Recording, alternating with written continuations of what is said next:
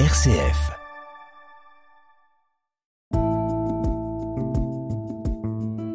Regard chrétien sur l'actualité. Dorothée Scholz.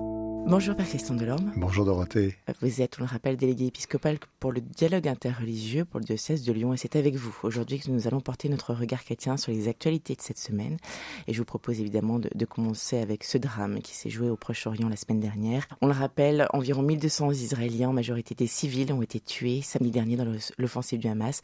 Un drame qui continue depuis une semaine, une tension permanente. Que vous évoque cette actualité et ce drame qui se joue au Proche-Orient, Père Christian Delorme? Je crois qu'on est tous bouleversés consterné, euh, avec un sentiment d'impuissance terrible, ne sachant pas quelle parole tenir, qui, qui, puisse être une parole de paix, qui rajoute pas de, de, la confusion et de la violence et de la haine à, à tout ce qui est là.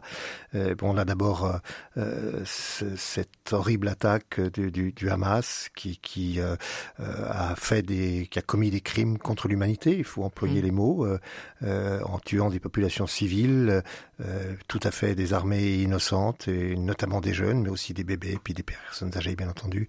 Euh, et parmi d'ailleurs ce qui est cruel encore plus peut-être, euh, c'est que euh, parmi ces jeunes, on sait qu'il y avait beaucoup de jeunes qui étaient plutôt des militants de la mmh. paix euh, en Israël. Donc c'est un peu la paix qui, qui a été assassinée dans, dans ce, ce, cette, euh, cette offensive qu'on peut qualifier de terroriste parce mm. que c'est, elle ressemble à ce que Daesh a fait ailleurs. Voilà.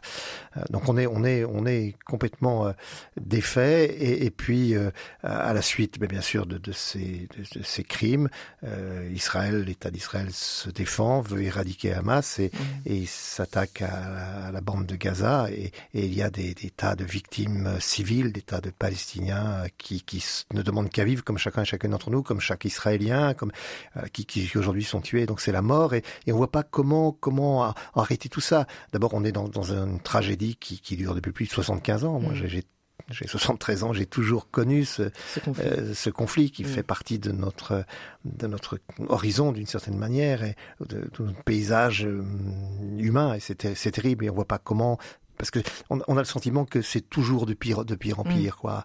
Alors comment tenir une parole chrétienne le mieux? C'est ça qui, qui, qui, est difficile parce que euh, il y a des sensibilités différentes, bien sûr, selon qu'on est juif, selon qu'on est euh, palestiniens, musulmans. Euh, euh, je vois bien les, les réactions, de, de, par exemple, d'évêques. Euh, euh L'archevêque d'Alger a tenu une, euh, a fait une, un message qui est très très en solidarité avec les Palestiniens et qui mmh. choque ici les Juifs de France. D'autres vont, vont manifester leur solidarité Israël en fonction de, de nos histoires, de, de l'heure où on est. Je pense qu'être chrétien, c'est être avec les victimes, quelles que soient, quelles que soient les victimes. Alors après, on a des analyses différentes, mais mais on ne peut pas ne pas être pris aux entrailles quand, quand des, des, des, gens meurent, et particulièrement quand des innocents meurent, quand des jeunes meurent, quand des enfants meurent, voilà, il faut, il faut qu'on fasse tout ce qui est de notre possible pour pour apporter une parole de paix. Et en tout cas, il faut tout faire pour qu'ici en France, nous ne nous déchirions pas, que oui, nous acceptions de nous entendre. Les répercussions ont été quasi immédiates en, euh, en fait en France avec des, des, actes antisémites, etc. Donc les répercussions, à la fois les polémiques politiques, euh, ce, ce, de, ce, sujet est saisi, euh, on le sait avec ce qui s'est passé avec Jean-Luc Mélenchon, ça a des, des répercussions immédiates très fortes, qu'elles soient politiques ou sociales. Bah bien entendu, et religieuses évidemment. Il ne faut pas oublier que la France est, est le pays où il y a de le plus de juifs et d'arabo-musulmans, disons pour aller vite, mm. qui vivent sur le même territoire qui heureusement pour beaucoup s'entendent. D'ailleurs, je crois qu'aussi il faut le dire que, et on me le rappelait, euh, mes amis me le rappelaient par téléphone ce matin, euh, il faut il faut se rappeler aussi que savoir et dire que euh, en Israël même, des, des, musulmans sont venus de dire, des Arabes euh, sont venus dire leur solidarité avec des mmh. familles israéliennes endeuillées. Voilà, il y, a, il y a des gens de paix dans ces pays et, et on n'en parle pas, on n'en parle pas assez. Donc nous, il faut qu'on soit aussi des gens de paix ici. J'espère que ce message sera entendu et partagé au plus grand nombre. Merci beaucoup Christian Delors pour ce, premier retour sur l'actualité euh, très lourde pour cette semaine. Alors je vous propose, puisqu'en parallèle, on, en discutait avec Martine Merzweller, qui était derrière le micro la semaine dernière, puisque le 4 octobre s'ouvrait à Rome les discussions de l'Assemblée plénière du Synode sur l'avenir de l'Église. C'est, on le rappelle, une étape clé hein, du Synode sur la synodalité. Alors euh, forcément, les discussions à l'intérieur de la salle Paul VI ont fortement été bousculées hein, par l'attaque d'Israël, par le Hamas. Quel impact justement ces actualités peuvent avoir sur le Synode vous pensez?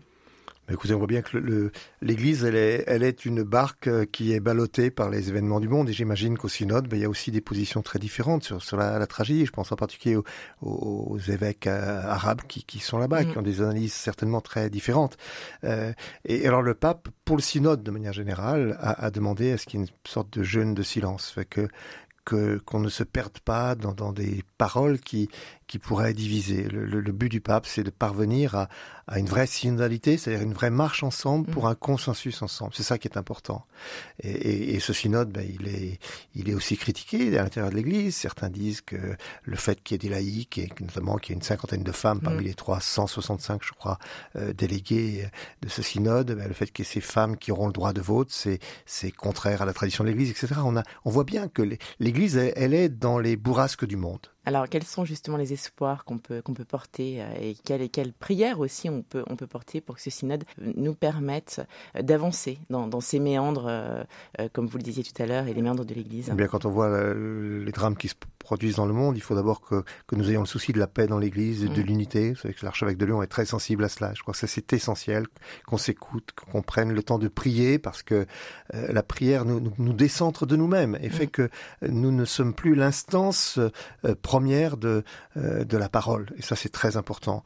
Et, et, je crois que ce synode, c'est un grand espoir, mais ceci un synode, c'est pas c'est pas une assemblée euh, parlementaire, euh, mm. c'est c'est c'est une assemblée consultative où des hommes et des femmes essayent de de réfléchir ensemble sous la conduite de l'Esprit Saint à ce qui est bon pour l'Église, l'Église servante du monde. Eh bien, écoutez, merci beaucoup, Père Christian Delorme, de nous avoir éclairé sur les actualités de cette semaine. On vous souhaite un très très bon week-end. À vous aussi, Dorothée, et à nos auditeurs. Merci. Et on vous retrouve très bientôt derrière le micro. À très bientôt.